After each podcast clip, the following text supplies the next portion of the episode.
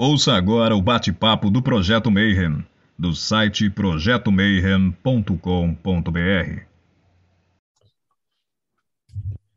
Bom dia para quem é de bom dia, boa noite para quem é da boa noite, 93 para quem é de 93.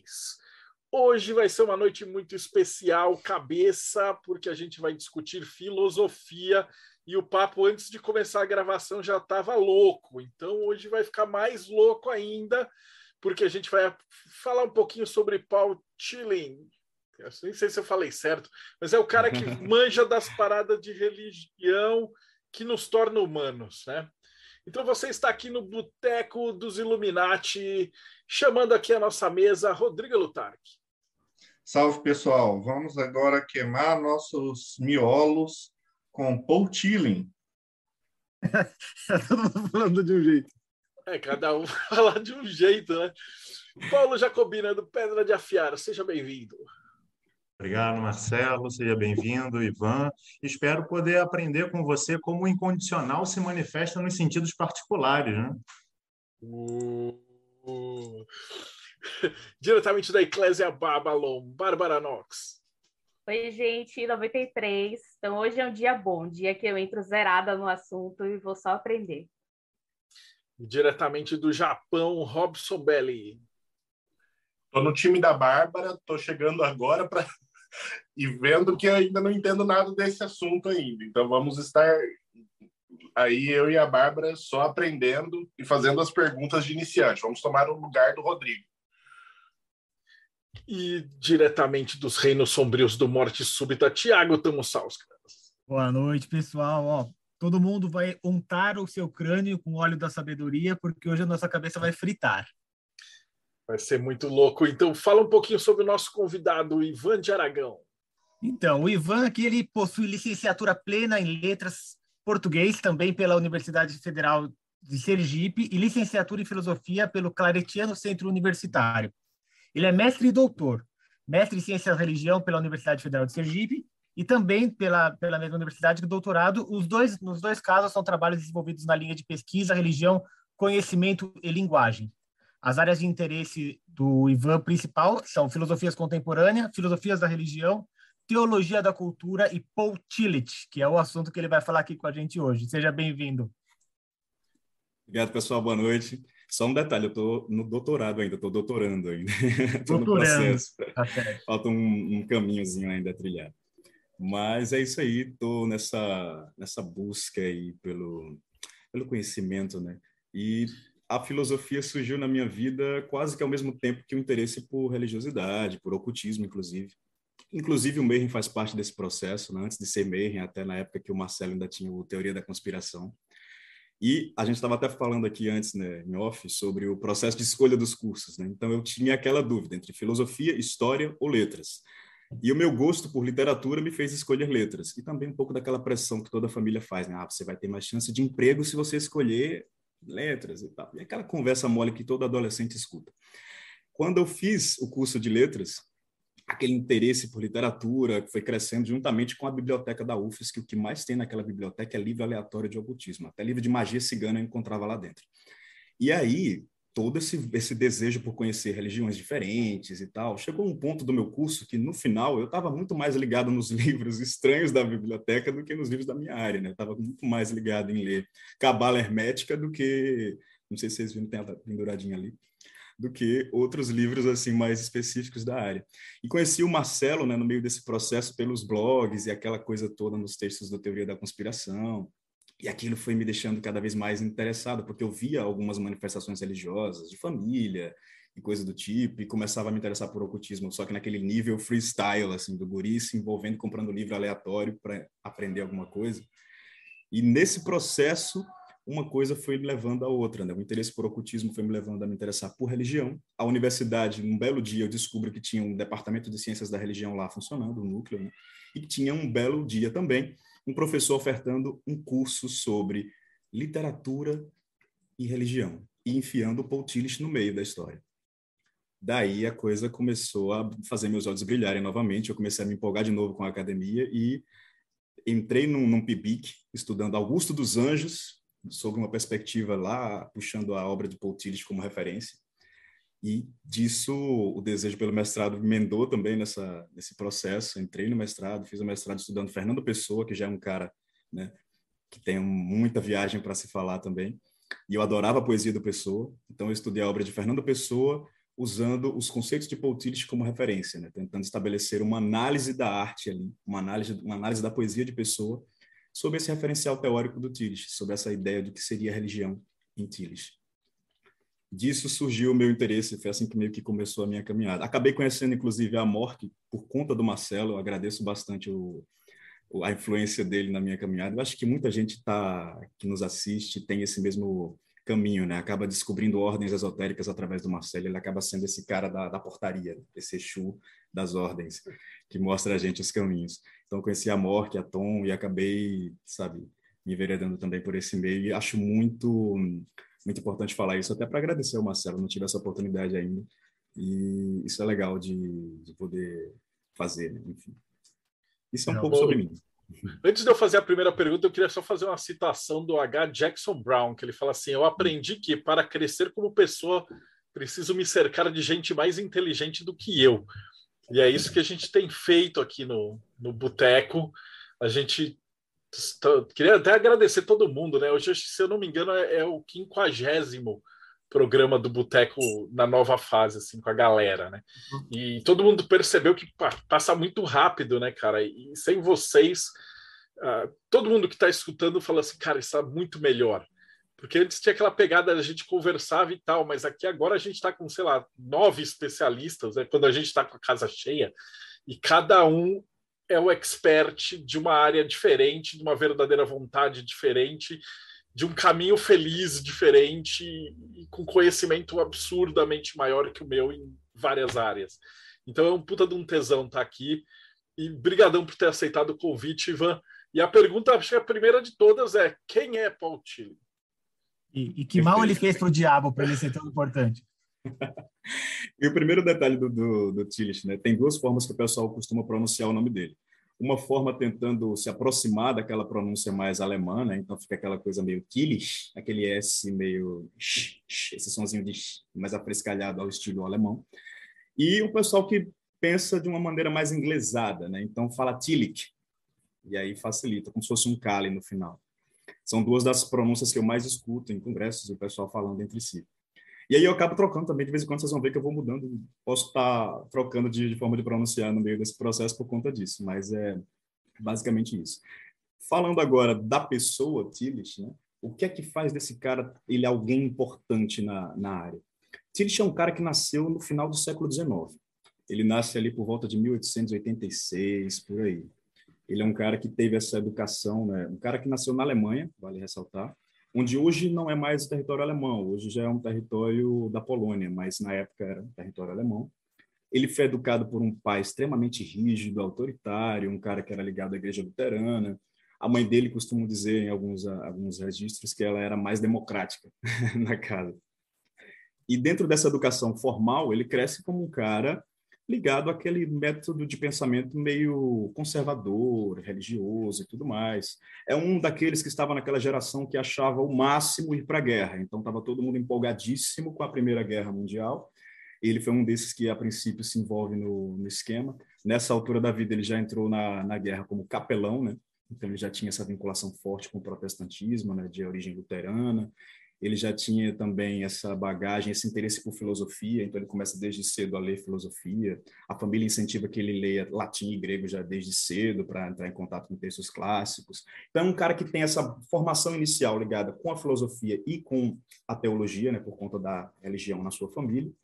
Ele acaba obtendo o doutorado dele em filosofia, defende depois uma tese é, já para alcançar a a possibilidade de dar aula, a licenciatura em teologia também, então ele já tinha esse interesse ali, né, meio que polivalente, entre aspas, nas duas áreas.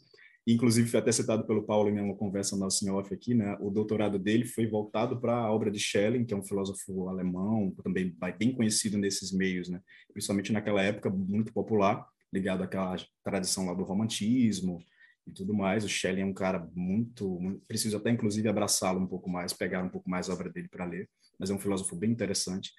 E o Tillich bebia nessa fonte, era um leitor de Kierkegaard também, ele gostava bastante, que é outro filósofo. Eu esqueci a origem do Kierkegaard, é de um daqueles países nórdicos, mas é um filósofo também que foi muito importante nessas primeiras gerações do século XX ali. E ele até menciona que no seminário o Kierkegaard era um, um, dos filósofos mais lidos, assim, que aquela turminha do seminário de teologia mais gostava de ler. E ao mesmo tempo, décadas depois, o, o Kierkegaard também se tornou queridinho dos filósofos também. Então, né, com algumas ressalvas, né? Mas eram esses os tipos de leitura que ele tinha naquele momento. E esse cara vai para a Primeira Guerra. Esse cara chega na Primeira Guerra como capelão, e aí começa um pouco da virada de pensamento dele que muda um pouco da forma desse cara enxergar o mundo e explica um pouco da importância dele. Por que, que esse cara se tornou alguém que foi relevante não foi só mais um teólogo com aquele discurso carimbado. Esse cara chega na guerra e ele se depara com aquele cenário grotesco de morte e destruição. Tem até um trechinho que eu separei aqui para ler, que mostra um comentário dele nos diários, em que ele menciona a sensação que ele teve, o porquê que ele se deu conta que aquele lugar ali seria a ruína da Europa, que aquela ideia de que a guerra seria uma coisa maravilhosa, que a geração dele pensava, na verdade era uma ilusão. A Europa estava se acabando e ele, naquele momento, vive essa situação que faz com que ele reveja todos os seus pensamentos, todas as suas posições de mundo. Ele brinca que deixa de ser um conservador e passa a questionar as autoridades, a burguesia, a nobreza, o papel da igreja em tudo isso. Ele começa a ser crítico até mesmo esse papel da igreja em relação a aquele cenário todo que ele via. E uma das leituras que ele menciona, que era o único livro que se podia ler em plena guerra, era Nietzsche. Era o autor Nietzsche, Friedrich Nietzsche, outro filósofo alemão, que todo mundo conhece, inclusive porque ele virou agora matéria de meme, né? Não tem uma páginazinha de meme no Instagram que não faça uma brincadeirinha com Nietzsche, apesar de muitas vezes ser mal lido, né? Mas é um filósofo bastante conhecido para nós aqui no Brasil. E aí ele diz, ele fala essa frase emblemática, né? imagina um cara que tem essa formação religiosa dizendo que a única coisa que ele conseguia ler durante a guerra era Nietzsche, porque era a única coisa que conseguia dar um certo conforto diante daquele cenário. E aí eu separei esse trechinho aqui que mostra um pouco do, do que ele sentiu nesse momento. Um trecho curto, mas nas palavras dele aqui. Já nas primeiras semanas, meu entusiasmo inicial desapareceu. Após alguns meses, eu estava convencido de que a guerra representaria a ruína total da Europa. Eu vi que a unidade era uma ilusão, que a nação estava dividida em classes e que as classes proletárias consideravam a igreja uma inquestionável aliada dos grupos dominantes. A gente já começa a ver até mesmo um palavreado que remete a um pensamento mais de esquerda, né? Esse reconhecimento das classes, essa visão diferente das coisas. Ele começa a questionar o mundo dele e, a partir desse questionamento, continuando aqui num trechinho também que ele menciona esse choque que ele teve de realidade, a transformação ocorreu, essa transformação ele está falando do pensamento dele, a transformação do pensamento dele ocorreu durante a Batalha de Champagne, em 1915. Houve um ataque noturno. Durante toda a noite eu não fiz outra coisa senão andar entre feridos e moribundos. Muitos deles eram meus amigos íntimos, Durante aquela longa e horrível noite, eu caminhei entre filas de gente que morria. Aquela noite, grande parte da minha filosofia clássica ruiu aos pedaços. Lembro-me que sentava sob as árvores das florestas francesas e lia Assim Falou Zaratustra, de Nietzsche. Como faziam muitos soldados alemães, em contínuo estado de exaltação. Tratava-se da libertação definitiva da heteronomia, o niilismo europeu desfraudava o dito profético de Nietzsche: Deus está morto. Pois bem, o conceito tradicional de Deus estava mesmo morto. Essa era um pouco da visão desse cara, do que ele se deparou na Primeira Guerra Mundial. Voltando dessa guerra, com essa cabeça fervilhando, com essa leitura de Nietzsche ali, agora impactando aquele aquele antigo religioso. Esse cara passa a ter uma vida acadêmica mais ativa, ele vai dar aulas, ele frequenta algumas grandes universidades da Alemanha na época, e ele se dedica a entender o fenômeno religioso, ele quer entender o que seria a religião. E é uma das coisas que a gente já começa inicialmente a. É interessante pincelar, né? Que é uma das coisas que a filosofia faz por nós, né? Ela faz a gente questionar as coisas óbvias. Ela faz a gente questionar aquilo que está perto, a fim de descobrir dentro dessas coisas que parecem óbvias, rotineiras, algumas coisas conhecidas, aquilo que talvez a gente não tenha visto a primeira vez, a gente não tenha visto numa primeira mirada. E ele se dedica a entender esse fenômeno que para ele é tão, é tão familiar, né, desde sempre, que é a religião. O que é a religião? E e as ideias dele começam a ter uma, uma perspectiva muito diferente daquela perspectiva igrejeira tradicional. Né? Dentro dessa perspectiva, fazendo agora um parênteses, voltando para a biografia, começa a surgir o nazismo na Alemanha, né, algumas décadas depois. Então, quando o nazismo surge, o Tillich já está com essa cabeça totalmente virada, já não é mais aquele cara conservadorzão, e ele chega a um momento em que ele bate de frente com essa teoria que estava surgindo. Não, o nazismo é confrontado com ele. Ele chega a escrever um, um, dez teses lá, criticando e mostrando como o nazismo é uma anti-religião, como o nazismo seria uma espécie de oposição total ao cristianismo na visão dele. Isso choca todo mundo que estava ali envolvido naquele momento com a exaltação da doutrina nazista. Né? O cara chega lá e manda um livrinho de dez teses e esse livro vai parar nas mãos de Hitler e o cara tá lá metendo pau no nazismo e metendo pau em toda aquela simbologia nazista, que ele via elementos já ali religiosos sendo apropriados. E aí não deu muito bom para ele. Tem uma pergunta aqui do Paulo. Bem, primeiro fazer um comentário que a, a obra dele é tão grande que ele influencia depois a escola de Frankfurt também, né? Uhum. Ela bebe muito da, da obra dele, mas a, a primeira pergunta é para você contextualizar um pouco. Uma vez que a religião é algo tão importante para o Tilling, é, talvez seja interessante a gente contextualizar as visões da época. Se é você pode fazer isso para a gente, a ideia da revelação e da mitologia, que ele, ele bate muito para poder pegar o, o pensamento dele, por favor. Sim. E tinha toda essa questão, né? Ele estava ali envolvido num, numa escola né, alemã de pensamento, e até num momento que era difícil de, de estabelecer o próprio lugar de estudo que ele estava querendo estabelecer, né? Tem aquele período também que a academia começa a olhar para a teologia dizer, sim, o que é que você está fazendo aqui, né? Que papel a teologia vai ter nesse, nesse cenário? Né? Então, o Tillich, está dialogando com essa galera e ele até parte na parte da sua dedicação inicial acaba sendo uma forma de legitimar o papel da teologia dentro ali daqueles estudos, uma teologia não mais pautada num, numa coisa confessional, mas uma teologia que fosse digamos que filosófica, entre aspas, né? ela tem o seu lugar e ela buscava esse lugar ali. E essa ideia né, do, do, do lugar da religião, desse papel da revelação, de, até de algumas perspectivas mais literais, né, que enxergavam a religião como uma coisa mais é, como é que se diz? A religião não, os, os, textos sagrados como algo que deve ser lido mais literalmente, o Tillich propunha uma leitura que sempre acabava nos apontando para uma leitura não literal dessas obras, dessa revelação e uma visão muito mais simpática também ao estudo até da, do que a gente entende por mitologias e tudo mais. Então, Tillich já começava a romper com, com certos padrões que os outros teólogos da época não, não estavam tão simpáticos assim, né? E culmina no, no próprio jeito de desenvolver esses conceitos dele. Ele desenvolve a sua perspectiva de religião já muito mais fincado ali com um pezinho puxando as, as suas influências da filosofia, né? Ele tenta definir aquilo ali em termos que não sejam explicados apenas de maneira religiosa. Ah, porque Deus quis assim. Ah, porque Deus é isso.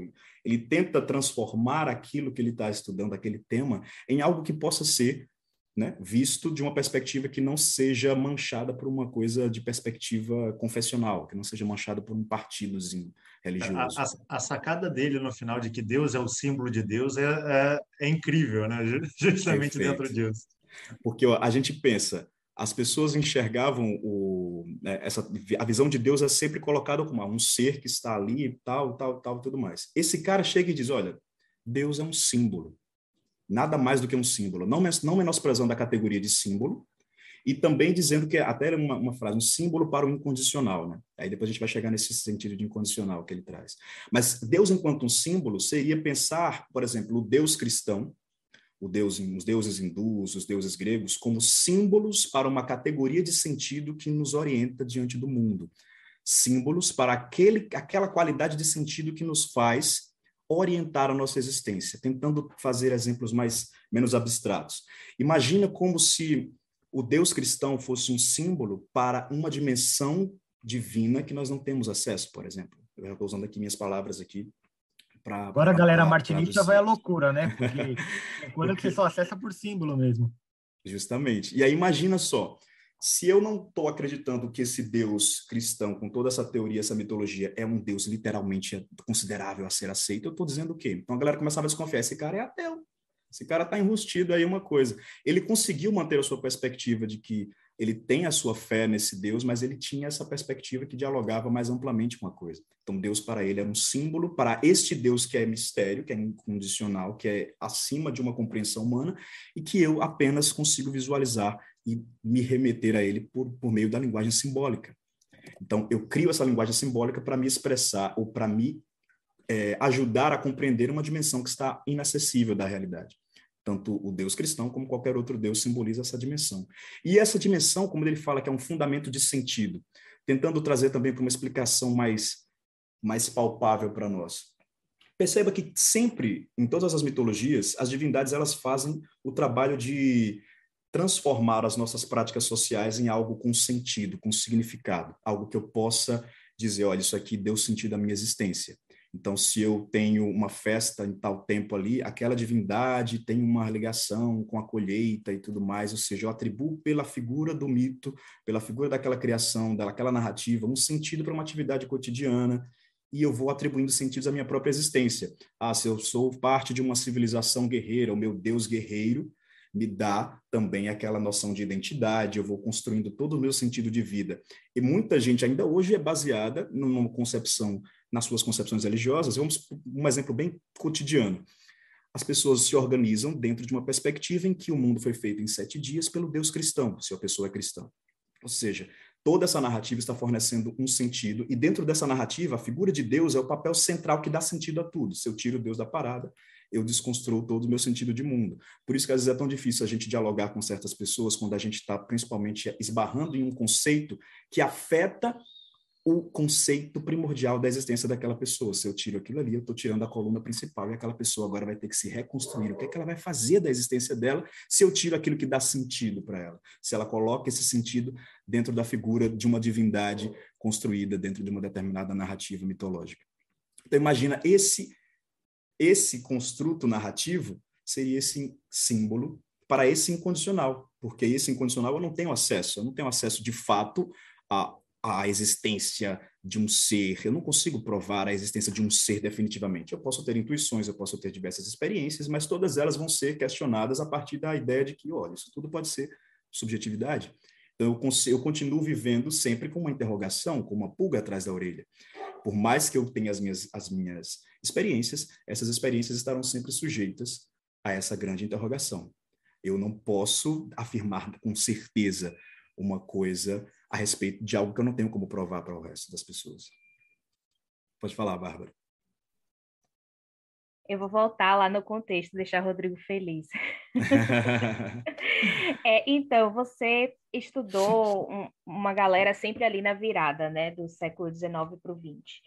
É, e eu vejo muito desse, desse questionamento do, de Deus até pela possibilidade de existir esse questionamento, talvez, como um zeitgeist, né? Então, o quanto você acha que a obra do Tillich é um, um zeitgeist, cabe neste zeitgeist? Eu não estou nem falando necessariamente da guerra. Eu até coloquei o exemplo ali do Jack London. Ele morreu no começo da Primeira Guerra, mas ele também tinha essa mesma um, um tipo de pensamento muito parecido, né? Ele era um cara que simplesmente largou a vida boa dele, ele era rico, claro, como a maioria dos intelectuais, e ele larga tudo e ele vai viajar de trem, ele cruza os Estados Unidos, ele é da Califórnia, ele vai de um lado para o outro do país de trem, com a galera que trabalha em mineradora, quebrando pedra e etc. E depois disso ele constrói todo um pensamento que é literário, mas é profundamente filosófico e também político. Então, é um zeitgeist que existe ali, né? Eu justifico tudo com, com astrologia. então, a grande conjunção Netuno-Plutão acontecendo naquela época, bom, é, ocultista, Golden Dawn, etc e tal. Então, o quanto desse pensamento para você está inserido nesse zeitgeist?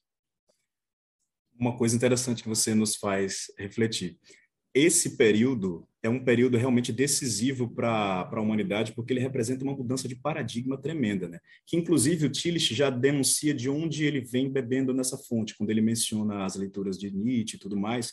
Aí a gente se volta um pouquinho para esse contexto do século XIX e percebe que quando Nietzsche faz aquele anúncio dele, que a gente chama né, de anúncio, né? O, o, a frase emblemática que ele demonstra lá, que o Deus está morto, ele, na verdade, está fazendo uma leitura, ele já está lendo o seu período histórico dentro de uma perspectiva crítica e percebendo que, olha, alguma coisa aconteceu aí e esse paradigma não mais está inteiro.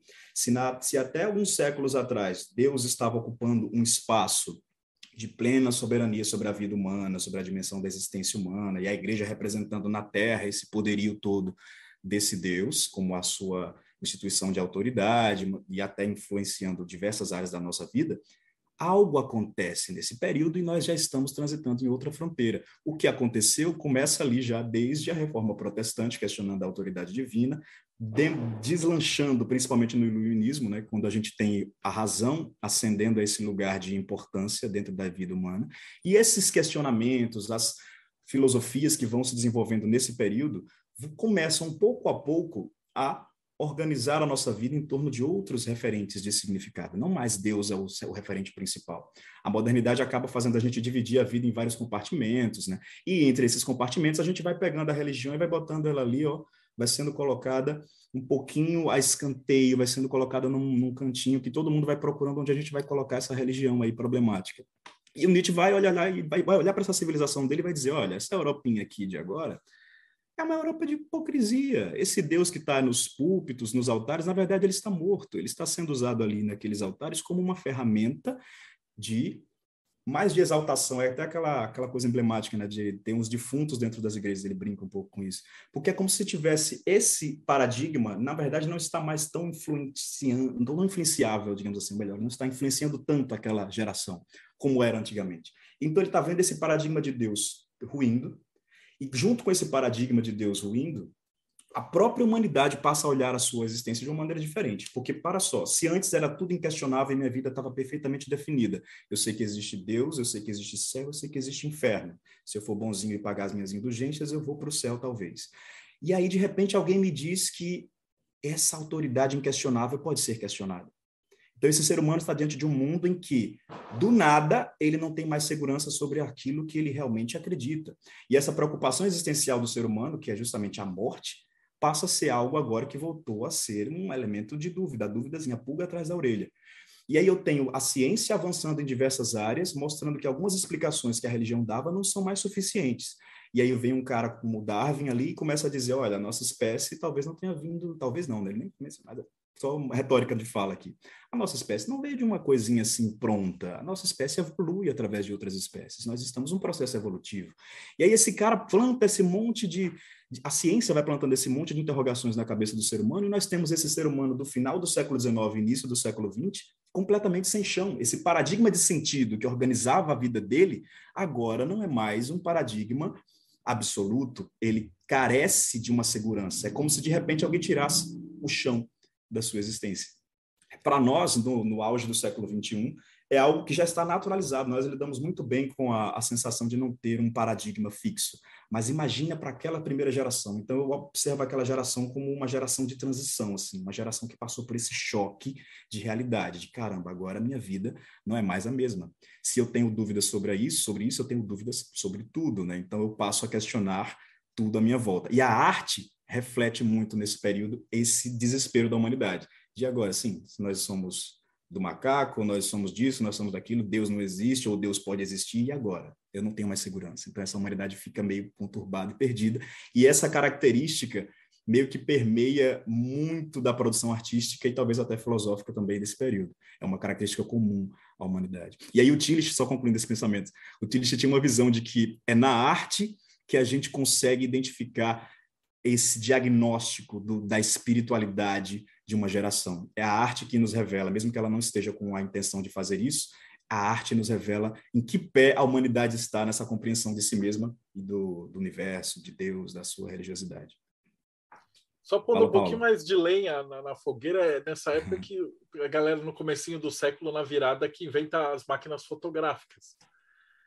E aí a arte dá uma revirada gigante, porque até então o objetivo máximo pleno da arte era a reprodução da fotografia. E a hora que você Sim. tem a fotografia, os caras também começam a se questionar, né? Então acho que também no meio desse questionamento, acho que tipo na virada do século todo mundo questionou tudo em todos os sentidos, né? Foi um caldeirão. Sim. Sim. E tinha o Freud ainda, né? Para causar. Freud metendo o dedo na ferida também. Freud, Nietzsche, Marx deram uma sacudida geral no pensamento da humanidade. Questionar o pensamento é questionar tudo, né? Tudo perpassa a filosofia, né? a filosofia perpassa tudo. Sim. É, o, o, já mudei minha pergunta com base no, no, no que você trouxe para a gente agora. Né? Uhum. Já que você já começou a puxar esse gancho da questão da arte, né? e a gente vai ver que o Tillich ele vai falar que a religião é a substância da cultura, e a cultura é a forma da, da, da, da religião. Você pode explicar para a gente um pouco a ideia de consciência nos três sentidos dentro da ordem dele e essa tensão entre a cultura e a religião, por favor? Então, o Tillich ele é movido por esse tema já desde o início, né? A ideia de que a religião e a cultura estão interligadas a ponto de serem quase como duas faces de uma mesma moeda, orienta toda a obra dele, é como se fosse um dos eixos centrais, né? Ele quer aproximar a noção de religião com a noção de cultura. Então, para ele, a religião ela lida com essas coisas que estão ligadas a esse incondicional, a esse sentido superior. Então, a religião ela lida com essa, esse sentido ali mais é, transcendente, talvez, assim, não sei se é essa palavra que ele usaria, mas é a palavra que eu estou usando agora. E aí, a, a cultura lida com as formas condicionadas da vida, com aquilo que tem início, meio e fim, com aquilo que está ao nosso alcance, com aquilo que é construído por nós socialmente. Então, a cultura lida com essas atitudes mais mundanas e a religião concede esse sentido. E aí uma acaba alimentando a outra nesse contexto, porque se a cultura é funcionando como forma da religião, é através das formas culturais que nós vemos esse sentido da religião ganhando né, corpo e ganhando a sua influência entre nós. Né? Ou seja, eu não tenho uma religião é, sem que ela se manifeste culturalmente, numa narrativa mitológica, numa tradição, numa coisa. Ela sempre perpassa tudo isso. E a ideia dele é que a religião não deve ser reduzida a gente às vezes tem essa tendência, inclusive no nosso dia a dia, né, de reduzir a religião a uma mera visão do que é uma instituição religiosa na prática. Mas a religião é esse sentido que nós atribuímos à realidade, esse sentido que permeia a nossa própria percepção da realidade. Né? Nós Ele fala, inclusive, que está tá além da, das religiões institucionais, né? A uhum. Umbanda, uhum. por exemplo, o Candomblé, o cristianismo, são coisas uhum. que estão abaixo da ideia de religião em si. Isso, que é justamente esse o gancho que é mais interessante para nós ainda, que é essa ideia de compreender a religião não na visão que nós temos da instituição religiosa. A instituição religiosa é apenas uma instituição sociologicamente constituída, todo no contexto, mas que ela está ali, na verdade, se valendo desses sentidos que são da ordem da religião. Então, entender a religião enquanto uma coisa que nós devemos a, a procurar ou talvez entendê-la mais como uma coisa que nos faz humanos, né? algo que é característico da nossa constituição humana, do que algo que é no, no, âmbito das coisas que nós fazemos. É muito mais uma coisa intrínseca ao ser humano do que uma coisa que eu faço, do que uma tradição ou de uma igreja que eu construo. E aí isso é fantástico para nós por nos abrir essa, essa perspectiva diferente. Inclusive, a gente vê agora, trazendo até para o contexto ocultista, né, a dificuldade que é, às vezes, para um ocultista responder, quando eu estava mencionando, às vezes, o trabalho de sua ordem, aquela pergunta que sempre fica na, na ideia de embaraçar mesmo. Né? Você tem uma religião nessa ordem iniciática, sempre aquela ideia de questionar o papel da religião ali dentro. E aí o pessoal fica, pô, como eu vou responder isso? Né? E a pior e resposta acho... possível. Ah, não é, é religião, é um estilo de vida. É, é uma, eu acho essa resposta uma fuga. Ah, é uma filosofia. Eu acho que a resposta mais cabível seria é, puxar um pouco. É, sim, nós temos uma prática religiosa. Tem, nós não somos uma instituição dogmática, mas nós somos uma instituição de ordem religiosa, porque nós estamos lidando com temas existenciais da vida humana, nós estamos lidando aqui com temas que já são da esfera da religião, nesse sentido tilichiano, de uma categoria de sentido que está ligada à nossa própria constituição de sentido de mundo. Então a gente está lidando com uma coisa faz, é, não tem como eu dizer que não é religioso o meu trabalho numa, numa instituição telemita, no meu trabalho numa instituição Rosa Cruz. Eu posso estar dizendo o seguinte: não é uma instituição dogmática religiosa, é uma instituição religiosa que tem uma abertura maior para o diálogo, que tem uma abertura maior para uma série de outras coisas. Fala, Robson. Eu ia comentar sobre essa questão da instituição religiosa, que você menciona, e aqui no Japão, por exemplo, nós temos um público de 70% das pessoas no Japão são ateus. Contudo, é, o shintoísmo, como instituição é, religiosa no Japão, ele tem alguns níveis e um deles é o, é o nível cultural. do Shinto é o folk Shinto, né? Que é como a gente vai falar assim, de forma mais vulgar. Mas esse shintoísmo folclórico, ele é, ele é praticado até mesmo por aqueles que se dizem ateus. E é interessantíssimo você perceber o quanto a cultura está ligada à religião local de uma maneira tão, como posso dizer, entrelaçada, que é indistinguível para o japonês o que é ele sendo ateu, praticar ou não o shintoísmo.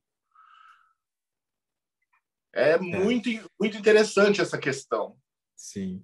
E a gente vê isso até no nosso, nosso próprio contexto. Existem certas atitudes que a gente faz que têm uma origem religiosa, a gente não percebe. A gente faz, às vezes, por nem acreditar numa determinada linha religiosa que deu origem àquilo, seja uma festa católica, uma tradição, alguma coisa. Sempre Ou tem até mesmo. né? Graças Como? a Deus. É. Ou mesmo uma uma simples expressão, ah, graças a Deus aconteceu isso. Graças a Deus.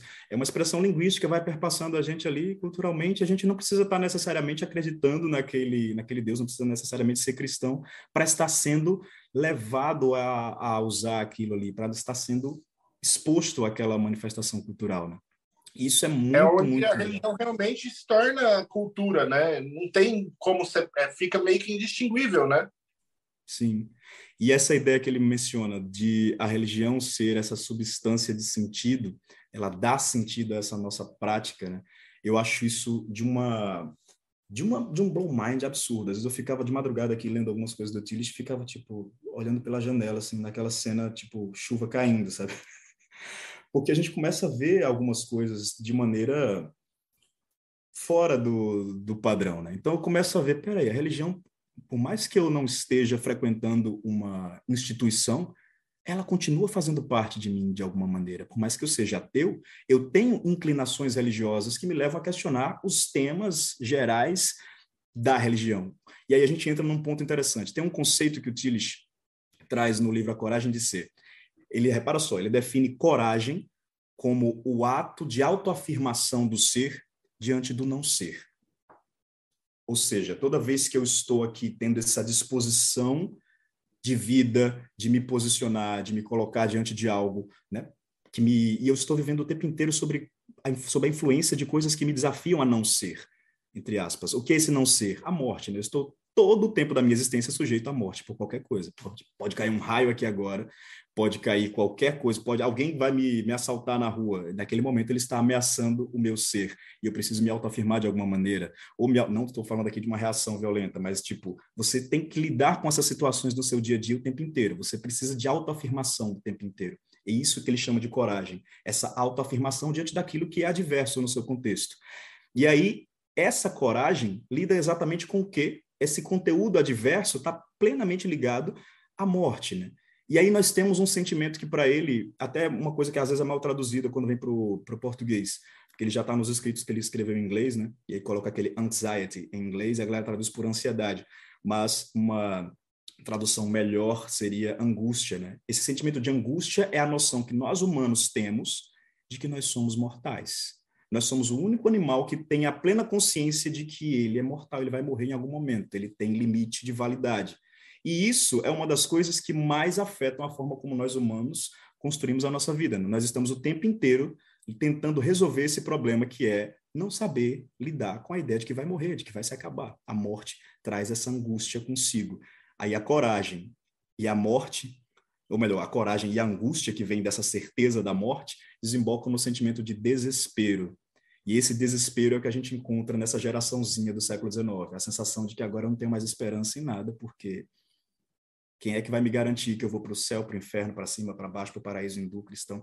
Eu estou vivendo num estado de desespero, onde eu não tenho mais esperança na certeza. tempo, seria nada, né? Uhum. Lembra muito essa, essa pegada né, existencialista. Uhum. E é essa coisa que eu acho muito importante até para a gente entender a, a, arte, né? uma análise da arte pautada na visão tilichiana.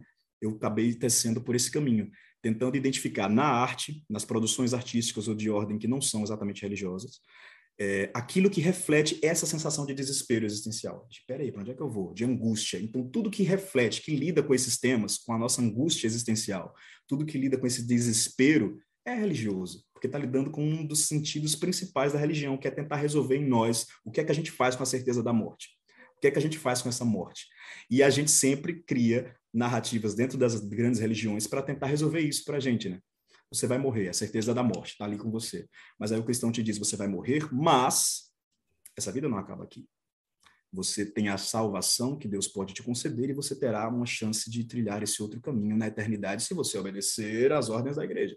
E aí vem outra religião e diz: ah, mas você não vai passar totalmente para a anulação dessa morte. Você vai ter uma vida diferente quando você passa para o plano espiritual e tudo mais. Cada religião, à sua maneira, acaba lidando com uma forma de lidar com esse desespero. E aqui eu não estou entrando no mérito da, de se religião A ou B é melhor do que outra, não nesse sentido. Só tentando identificar para nós um certo padrão, que toda forma religiosa tenta lidar com essa angústia humana de o que eu faço com a morte.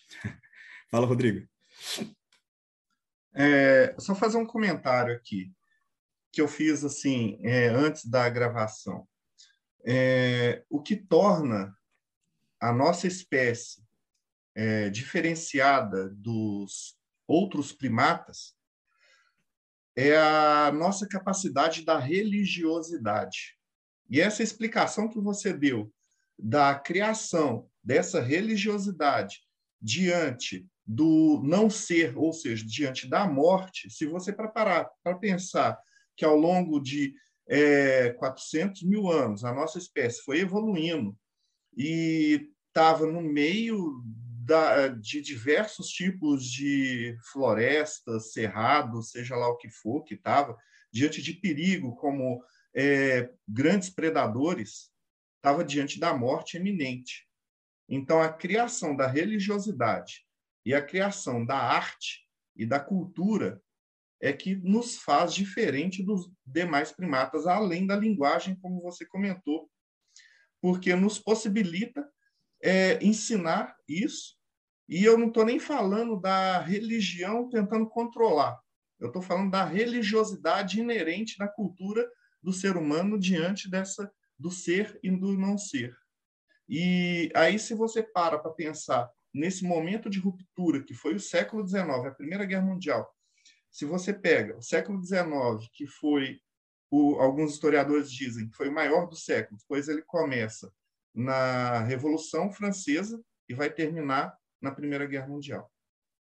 Toda uma cultura criada ali vai ser interrompida diante da, daquela quantidade de gente que morreu e diante daquela barbaridade que foi. Aí, só um exemplo aqui que me veio na cabeça os vestidos, as roupas das mulheres. No século XIX, aqueles vestidos cheios de tecido. As indústrias quase foram à falência, porque depois da Primeira Guerra Mundial, as mulheres estavam com roupas mais simples, com um pano só ali. Era esse comentário que eu ia fazer. Sim. E quando a gente para para pensar nessa importância da linguagem, né, como a, a liga de tudo isso, né, que nos faz diferentes desses animais, a linguagem perpassa todo esse terreno, né? É através da linguagem que a gente se constrói, nós existimos pela linguagem, né? Pode falar, Tiago. É, quando você comentou a questão do desespero, da angústia, imediatamente eu lembrei do Kierkegaard. E queria que você comentasse um uhum. pouquinho a relação de, desses dois filósofos e aproveitar para lançar uma frase do Kierkegaard que eu gosto muito, que é assim: aquele que aprendeu a se angustiar, aprendeu o que há de mais elevado. Sim. E eles têm uma ligação próxima, né? O, o Tillich leu muito o Kierkegaard. Ele, em alguns momentos, quando ele está falando desses conceitos de angústia, a gente lembra de algumas coisas do Kierkegaard, aquela ideia do homem ser uma síntese de finitude e infinitude, né? Que o Kierkegaard traz quando ele fala do desespero humano e aquela coisa toda. Então, essa ideia, o homem é uma síntese de finitude e infinitude a finitude física, que um dia vai acontecer, mas ele tem essa infinitude já concebida, né? ele consegue conceber essa infinitude. E quando a gente se depara com essa noção de angústia, é justamente essa certeza da finitude que produz o sentimento de angústia na visão do Tillich. Né? Então, eles têm uma ligação muito próxima, são um leu o outro, né? Na verdade, eles não estão próximos no contexto histórico, mas o Tillich era leitor do Kierkegaard e a gente vê essa um ser imortal sabe, isso um ser imortal que sabe que vai morrer a certeza da morte como uma característica inerente dessa humanidade isso faz com que a gente tenha um monte de desespero à nossa frente e aí a temática do desespero tem um lance interessante também. Porque nas gerações anteriores o mundo estava muito resolvido, né? Nas gerações anteriores, esse período que a gente está se referindo, né? O mundo estava bem resolvido, está tudo certo, eu faço aqui meu negocinho, a, a igreja me garantiu o céu. Isso nós estamos pensando também dentro da cultura europeia, né? Nós estamos, o contexto da galera da Ásia já está em outro, em outro parâmetro de análise. A gente está aqui lidando com essa Europa cristã, né? Com essa Europa cristã que nos forneceu a tradição que vivemos também. Então, nesse contexto ali, a coisa está indo desse nesse choque. E se tudo agora passa a ser questionado e eu não tenho mais certeza de nada, automaticamente começou a acontecer esse movimento de desesperança na arte, no meio intelectual e tudo mais. Ao mesmo tempo que a expectativa que se tinha lá ali com Freud, muitos do século XIX, de que a religião é uma coisa que está com os dias contados, essa expectativa acabou não se cumprindo, né? Porque nós tivemos uma relação, uma reação muito forte de desespero numa camada da sociedade, e nós temos uma relação muito afetiva ainda com o meio religioso essa previsão os intelectuais dessa época não conseguiram acertar, né? Eles, acreditavam que esse mundo técnico e bem estruturado, que começa ali a se desenhar com o iluminismo, essa ideia da razão vai nos salvar, a razão vai nos levar a um patamar de existência melhor, isso acaba não se confirmando, né? isso acaba não, não sendo de fato confirmado. E as guerras são um dos fatores que levaram muitos desses intelectuais a constatar isso. Dizer, ó, se a grande ascensão da razão e da tecnologia vai nos levar para um lugar melhor, que lugar é esse após a Segunda Guerra Mundial, diante da barbárie toda que foi, por exemplo, o que o nazismo fez na Alemanha? Então, todo mundo baixa a bola e aí começam a surgir até as teorias filosóficas mais críticas, como o Paulo tinha mencionado anteriormente. Né? O Adorno, inclusive, foi orientado por Tillich né, na, sua, na sua tese.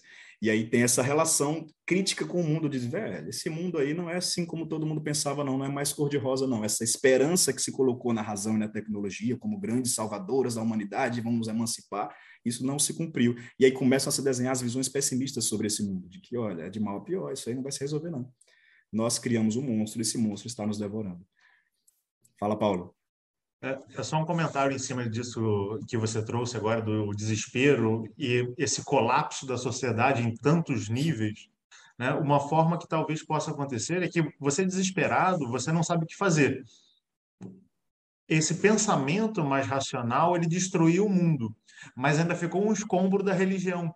Então, talvez muita gente acabe migrando para a religião, não porque ela queria voltar ao passado do antigo, mas como uma forma de encontrar uma, uma escapatória para essa finitude em si. Né?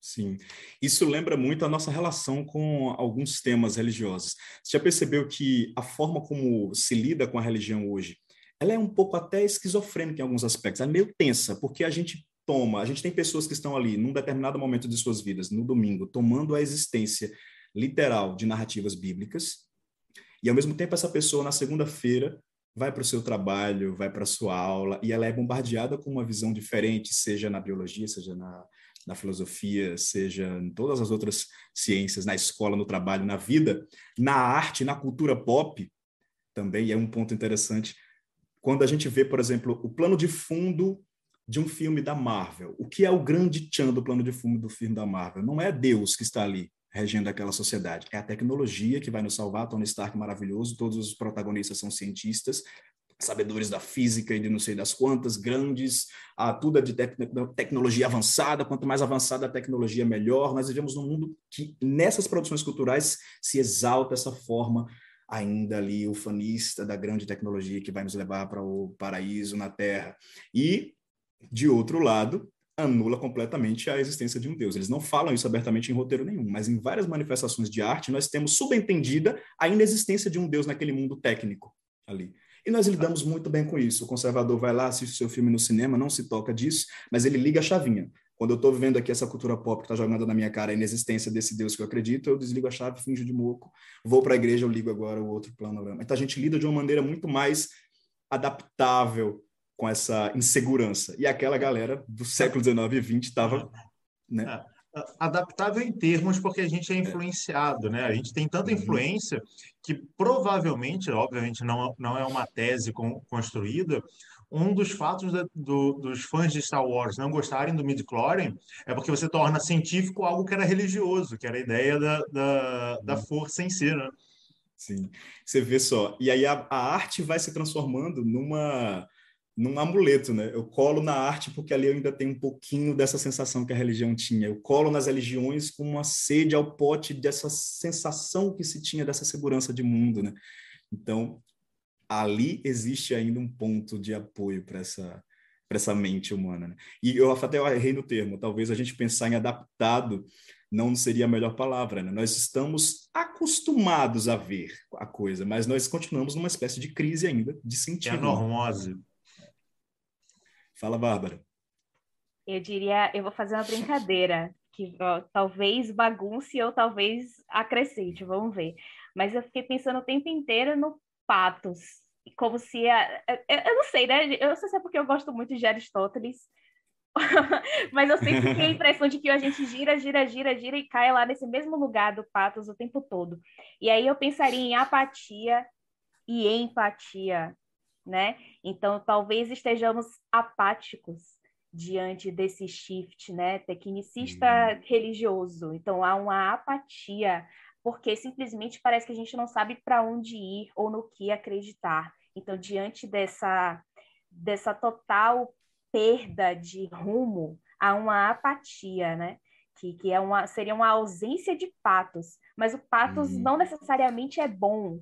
E aí a gente entra na empatia, entender o patos do outro. E, e, e, teoricamente o espiritual entraria nisso. Então, tipo, uma pessoa altamente espiritualizada, um iniciado, um adepto, ele seria uma pessoa profundamente empática. E aí eu fico pensando no artista também como essa figura do empata. O artista como aquele que compreende tanto o patos, o seu próprio patos e o patos do mundo ao seu redor, né? E aí eu volto até para Nietzsche também no nascimento da tragédia e a necessidade trágica da arte. Então, sempre girando assim nesse tema. Na verdade, eu não tenho uma uhum. pergunta não, eu só vou jogar isso aí para você mesmo. E muito legal isso que você falou da, dessa relação apatia e empatia. Essa relação que nós temos de uma certa dificuldade com a empatia em termos coletivos lembra um pouco daquele cenário também que começa a, ser construído naquele período histórico que a gente vem martelando aqui. Porque até os artistas românticos meio que desconfiavam desse modo técnico de ver o mundo. Né? O romantismo surge como essa movimentação artística que tentava combater, responder a essa iniciativa tecnicista da existência. Né? Então, o romântico queria se voltar para as coisas naturais, para a natureza, para esse retorno a uma busca por origem, onde é que a gente está nesse, nesse cosmos aqui, o que é que a gente faz com isso. Então, o romântico já desconfiava que esse caminho iria nos levar à desumanização do ser. Então, todo esse percurso que nós vamos passando, a gente se transforma numa manufatura, tanto quanto as manufaturas ficam populares nas fábricas, nas indústrias, do mesmo modo que essa, esse modo de vida se constrói, a partir desse, desse trabalhar mais técnico, a gente passa a olhar as próprias relações humanas de uma maneira mais técnica também, entre aspas. Apática, né? E aí essa Apática, ausência de coisas... patos tira o tempero da vida também, né? Porque uhum. um pouco de patos, ou talvez até bastante de patos, é um pouco necessário, assim, para... Isso coloca o, o tempero desse desespero, né?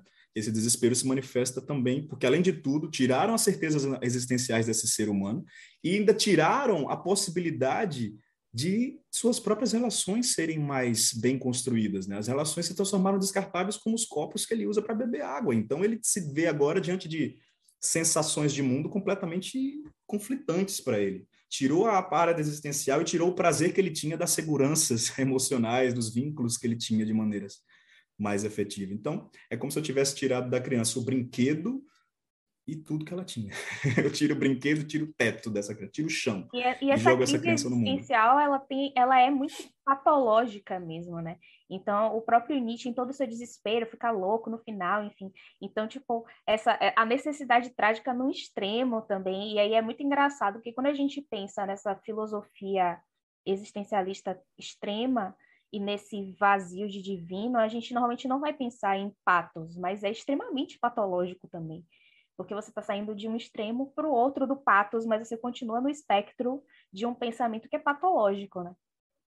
Isso que você me falou ainda me lembrou de um conceito do Tillich. Ele tem a ideia de vazio sagrado.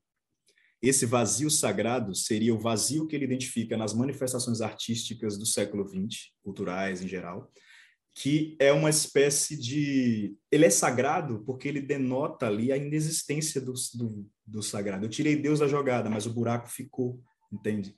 Eu tirei a segurança existencial que a crença inabalável num Deus existia, me dava. Eu tirei isso, mas o homem continuou com aquele buraco ali. Não estou falando daquele buraco que os cristãos gostam de se referir nas pregações. Né? Ah, tem o buraco. De... Não. É nas manifestações culturais ali, esse vazio sagrado se manifesta pelas demonstrações de e agora?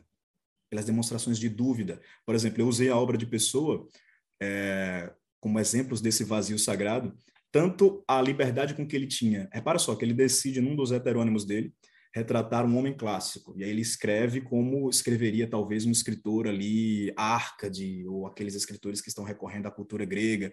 Mas dentro da escrita dele, ele não faz como um Árcade fazia como um arca descreveria em relação aos deuses. Ele escreve de uma maneira até cínica em relação a esses deuses, como se eu estivesse escrevendo aqui um poema dizendo que o Homem de Ferro e o Thor da Marvel existissem. Sim, todo mundo sabe que não, sabe? Tipo assim, como se fosse uma coisa naturalizada. Então ele escreve com esse cinismo implícito e deixa isso nos versos assim, as pistas.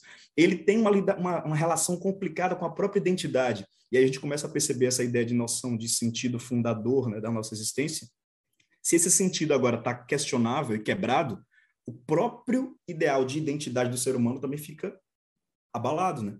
Então, o Pessoa expressa isso na poesia na maneira como ele dissolve toda a personalidade. E ainda ele tinha o sensacionismo, que é a, a espécie de teorização do fazer poético dele, que tem os escritos que ele escreve para si mesmo ali numa espécie de diário, e ele fala que o princípio do sensacionismo é a anulação da personalidade. Todo mundo tem que ser muitos, não tem essa de personalidade fixa. Então, a pessoa já está viajando naquela, tipo, olha, tirei Deus da jogada, eu tirei os deuses, eu tirei o sobrenatural, o que interessa é o que está aqui, e o que interessa também é que o que está aqui, eu não estou aqui. O eu é uma ilusão. Se esse eu é uma ilusão, ele já começa a beber naquelas ideias meio freudianas também, dá uma nova interpretação para aquilo. Ele pensa: se isso aqui tudo não existe, nem eu mesmo posso dizer que eu existo, por que, que eu tenho que ficar pegado com uma personalidade só? Se eu posso ser todos. E aí ele coloca isso na arte. A arte deve ser uma coisa que o artista faz para interpretar o ser humano em geral, não apenas ele mesmo. Deve ser impessoal para ser pessoal para todos. E aí a gente vê isso se manifestando, né? Como esse desespero passa para a concepção de um artista. É uma boa ilustração para a gente perceber como uma obra que não tem ligação religiosa consegue expressar esse desespero existencial, todas essas questões que a gente vem falando, e aquilo passa numa obra de arte. E a gente muitas vezes não, não percebe, não está analisando aquilo, né? Mas como o Tillich já dizia, a obra de arte revela essa relação com o espiritual do ser humano no seu tempo. Fala, Paulo. Agora a pergunta não é minha, não. não... É em cima de um comentário que o Rodrigo fez e mais uma pessoa que comentou também. Eu vou juntar as duas coisas e ver, ver se saiu. Ah, o Rodrigo comenta a questão do do, do apego que a gente acabou levando muito para a racionalidade, que ela vai buscar uma questão muito formal, principalmente no ponto de vista da ciência, na né, tecnologia em si. É óbvio que, a gente, como a gente está tratando muito de forma, a gente se perde muito na nossa essência. A gente intelectualiza demais, mas a gente perde um pouco da, da ideia dos sentimentos, da, de outras parcelas da nossa personalidade. E aí o Coco Diamond perguntou que, complementando isso, não seria uma prática da, da, magia, uma espécie de uma sistematização da espiritualidade, como e aí em cima do comentário do Rodrigo, como também uma válvula de escape para algumas pessoas, mas não para todas, desse vazio formal que a realidade racional ao extremo se mostra para gente? Cara, eu acredito que que sim, a gente tem muitas manifestações mágicas, um papel que para algumas pessoas é um papel que, como a gente vinha falando, né, uma espécie de amuleto. Ele se apegou àquilo ali da mesma forma que ele se apegaria a uma doutrina religiosa qualquer. Dependendo da formação da pessoa, a gente pode identificar. Isso não é um demérito, não, né? Porque a gente está lidando com uma coisa, é como se eu estivesse falando aqui de um de um calo que todo mundo tem no pé. Cada um faz o remedinho da vovó que acha válido, né? Mas todo mundo está passando pelo mesmo problema, né? Então não é um, não é uma tentativa de hierarquizar a coisa. Todos nós somos humanos e temos nossas mesmas questões, além das questões que são próprias de cada um, né, do seu contexto individuais. E cada um de nós acaba lidando com esse tipo de, de coisa de uma maneira diferente. E muitas vezes a, a religião, seja numa instituição mais dogmática, seja numa instituição mágica, acaba ocupando esse espaço de um certo tripé, de uma certa muleta para algumas coisas. O que eu acho produtivo é que dentro do, de um trabalho mágico, a gente tem a possibilidade de tirar esse tripé porque isso mais cedo ou mais tarde vai ser apontado na nossa cara. A gente vai ter uma possibilidade de lidar com isso de uma maneira mais mais madura com o tempo, né? Porque você pode estar em qualquer ordem que for, de um, um em algum momento você vai ser apontado para isso dentro de você e você vai ter que lidar com essas questões de maneira mais madura, né? Aqui também não hierarquizando esse amadurecimento. Quem quiser amadurecer, não amadurece, não tem problema nenhum com isso. A vida não tem um sentido a ser seguido. Aí eu aqui nitianizando a coisa, né? Mas é, uma das coisas também que, que me lembraram com todo esse, esse contexto foi um dos conceitos que eu estava até pensando aqui no panorama conceitual. Acho que eu vou colocar aqui na tela para vocês verem também, que é aquele um quadrinho aqui que tem alguns conceitos do Tillich. Coloquei aqui para a gente navegar. Principalmente quando a gente tem essa ideia de ambiguidade aqui, ó. Essa ideia de ambiguidade. Pensa que para Tillich ele vê a vida como algo que é ambíguo. E a ambiguidade da vida também está revelada naquilo que a gente já vê mencionando, né? A gente está vivo e a gente não está. No momento a gente está, no momento a gente não está. A própria vida não é algo definitivo. Ela está sujeita a essas intempéries, que as, a intempérie maior de todas é a própria morte. Ou seja, a vida é ambígua. E aí vem a sacada dele. A religião é igualmente ambígua. Então a religião não é aquela coisinha que é sempre boazinha para ti. A religião assim como nós humanos, assim como a própria vida, é ambígua. Então, ela pode nos levar para ciladas. O nazismo foi uma cilada religiosa para ele. Embora não seja uma instituição religiosa ali por trás, o nazismo ele bebe em, em elementos que nós, como ocultistas, já vemos coisas assim, já sabemos disso há muito tempo, né? Tem elementos religiosos envolvidos ali, elementos ocultistas, elementos de coisa que o cara tirou da cabeça dele, vozes da cabeça, e algumas coisas que são apropriações de outras culturas, né? Mas, tipo, independente dessa coisa que é mais fácil de ver, olha, tem elemento religioso ali porque veio disso, disso, disso, tem o elemento religioso na sua manifestação, né? O uso dos símbolos, o uso de como aqueles discursos eram construídos, de como aquilo tudo se manifestava para exercer um certo controle sobre a vida das pessoas.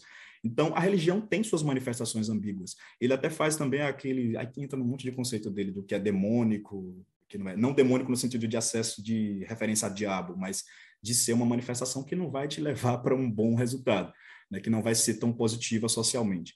E aí essa religião como uma coisa ambígua é aquilo que nós usamos como resposta para a ambiguidade da vida. Um pouco do que nós mencionamos anteriormente também. Através da religião nós tentamos resolver a questão da ambiguidade da vida, a ambiguidade que vem causada pela morte. Né? Então a gente busca o que esse conceito aqui de autotranscendência da vida, uma forma de autotranscendência dessa ambiguidade. Isso é o que acaba sendo um elemento comum em toda forma religiosa. Ela sempre te leva a uma, uma forma de transcender a sua própria existência a partir de uma ideia que te ajude a sobreviver à certeza da morte, né? Que te ajude a, digamos, construir uma, uma perspectiva. E aí, pegando o gancho também do que, do que foi dito pelo Rodrigo anteriormente, né? É a linguagem que serve como matéria-prima disso, porque como é que a gente constrói essas coisas? Pela linguagem.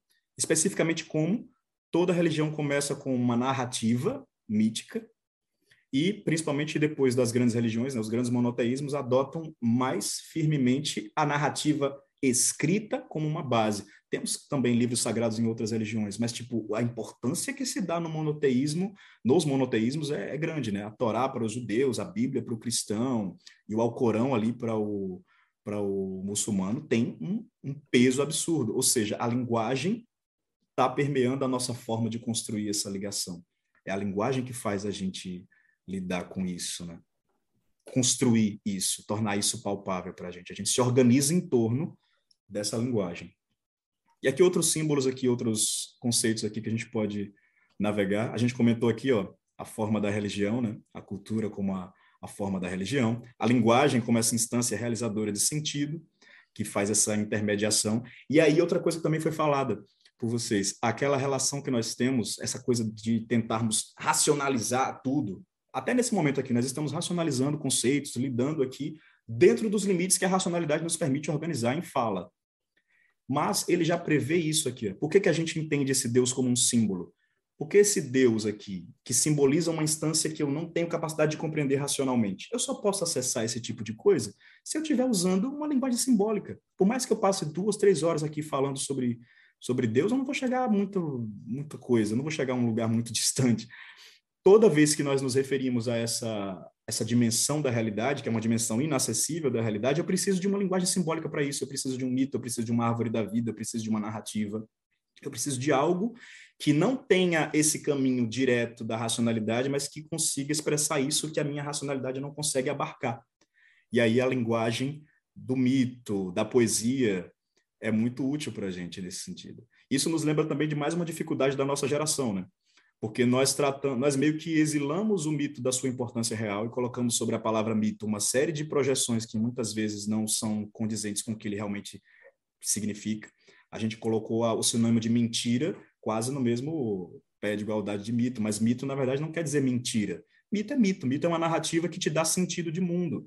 Então não necessariamente é uma mentira, por isso que às vezes a, pessoa até se ofende quando a gente menciona a religião da pessoa como uma referência mitológica. Não estamos diminuindo a religião da pessoa, pelo contrário, estamos colocando ela dentro desse rol de narrativas que constroem sentidos de mundo. Então, através da linguagem simbólica.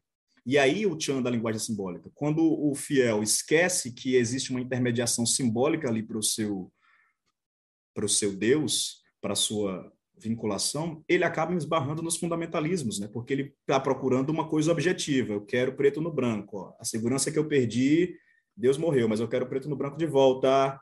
E aqui esse Deus está morto do Nietzsche também não está atacando a figura do Deus em si. É outra coisa que também é bom a gente deixar claro. É até um dos erros também de quando as pessoas leem Nietzsche, né? Acha que Nietzsche estava ali levantando a bandeirinha do ateu que está dizendo que Deus não existe. Perceba que desde o início a gente estava aqui descrevendo o quê? Nietzsche está lendo a sua sociedade europeia cristã do seu tempo e identificando nela que ó, esse paradigma aí que vocês estão dizendo aí já não é mais o mesmo, esse paradigma aí mudou. Esse Deus que vocês construíram aí já não é mais o Deus que está se apresentando na prática aqui. Ele está apontando para essa mudança de paradigma, não para a existência ou não de um ser superior, porque aí isso iria contra, isso iria contra a própria filosofia dele, que não está nem aí para o que for metafísico. Ele está, olha, vamos olhar para o que é real aqui, Vamos olhar para o que está ao nosso alcance. O que eu não tenho como explicar, não, não, não cabe a mim discutir. Então, não cabe a ele discutir se existe ou não um Deus de fato, independente do nome Deus cristão. Se existe uma força no universo. Não era isso que ele tinha em mente. Ele estava dizendo que, olha, esse paradigma de Deus, de sentido, de fundamento, de verdade, de bem, e aí toda aquela crítica que ele faz também à, àquela filosofia grega socrática e tudo mais, né? tudo isso aí, na verdade, está ruindo. E nós vimos essa, vemos essa ruína todos os dias. A verdade não é mais a mesma verdade que tínhamos antes. A verdade é uma coisa hoje em dia fluida, já se fala em pós-verdade por aí afora e tudo mais, né? Mas, tipo, nós não temos mais uma base física, uma base, não, física, mas uma base palpável para estabelecer esses valores. Nós não temos valores absolutos. Todos os valores agora são transitórios e a modernidade nos fez cada vez mais acostumar com isso, né? Com essa ideia de que, olha, o novo é que é interessante. Troca traduz, muda. E aí, pegando esse gancho, só para concluir o pensamento antes de passar para o Tiago, vocês já perceberam que tinha um autor ocultista que a gente lê para caramba, que também estava se deparando com a mesma coisa do Nietzsche e dando uma leitura parecida, só que com as suas palavras sobre o assunto? O próprio Eliphas Levi, quando ele começa a apontar para o protestantismo como o anticristo para ele, o que era esse anticristo para Eliphas Levi, se não a ruína que começa com o primeiro questionamento? A partir do momento que Lutero chega e diz para o Papa a autoridade infalível na terra desse Deus, que parece camarada está errado, essa instituição está errada, porque isso não se faz. Olha aqui a Bíblia que eu mesmo traduzi, esse negócio aqui não está dizendo assim.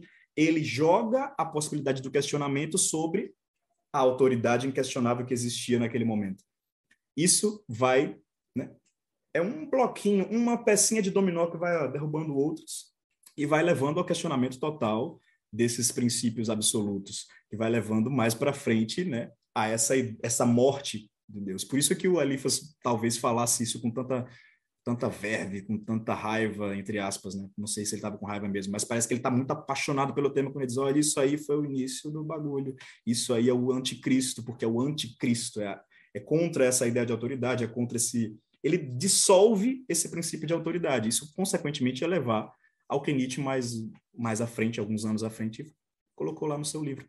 Viu? Os dois viram a mesma sociedade europeia sem esse paradigma vigente aí funcionando. Um estava apaixonado pela sua visão ali e retrata como o anticristo começa ali. E o outro, olha, esse Deus está morto. Fala, Tiago. É, alguma coisa no arcabouço teórico do, do Tillich ou do que veio depois consegue explicar melhor a ascensão do, do fundamentalismo que a gente teve no século final do século XX, começo do século XXI? Cara, o Tillich tem uma, umas, umas leituras interessantes sobre essa questão da sociedade. Lembra que teve até um trecho aqui que a gente que eu li logo naquela início lá quando eu falei da segunda da Primeira Guerra, quando ele fala na heteronomia, né? Ele tem uns conceitos para representar esse tipo de sociedade.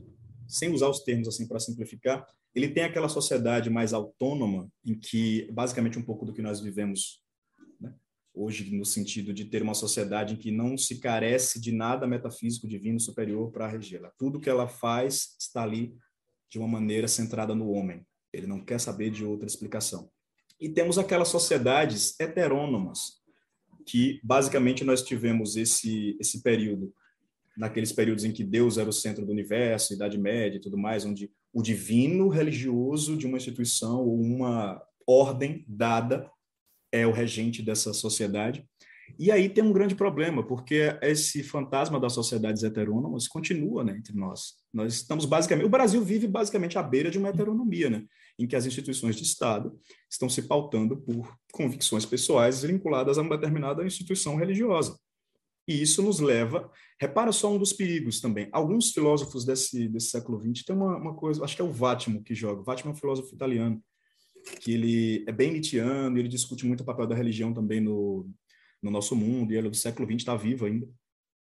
E ele entende esse marco nietzscheano aí como o início da pós-modernidade. Olha, quebrou o paradigma, ali começa a pós-modernidade. E essa pós-modernidade tem a ruína desse ideal de verdade absoluta. Só que o Vatimo olha para esse negócio e diz: cara, isso foi positivo, porque enquanto existia uma verdade absoluta, a democracia está ameaçada. Verdade absoluta é ótimo para governo de rei, né? para governo de nobre ali, autoridade suprema que Deus deu na terra, e aqui agora eu mando e vocês obedecem sem questionamento para esse tipo de governo, para esse tipo de forma social, é muito útil você ter ainda esse princípio de autoridade bem estabelecido, o princípio de autoridade que Levi estava reclamando lá, que acabou. Porque se eu acredito numa autoridade infindável de um Deus que respaldou um ser humaninho aqui como sua fonte né, de representadora, eu começo a ter uma justificativa para que esses caras exerçam seus poderes de maneira absoluta. Tanto é que os poderes políticos pegavam carona. Peraí, eu gostei desse lance aí. Me abençoa e diz que eu sou agora autoridade política. O papo ia lá, você é o rei, ungido por Deus. Ou seja, a política se servia da religião como uma forma legitimadora do seu poder.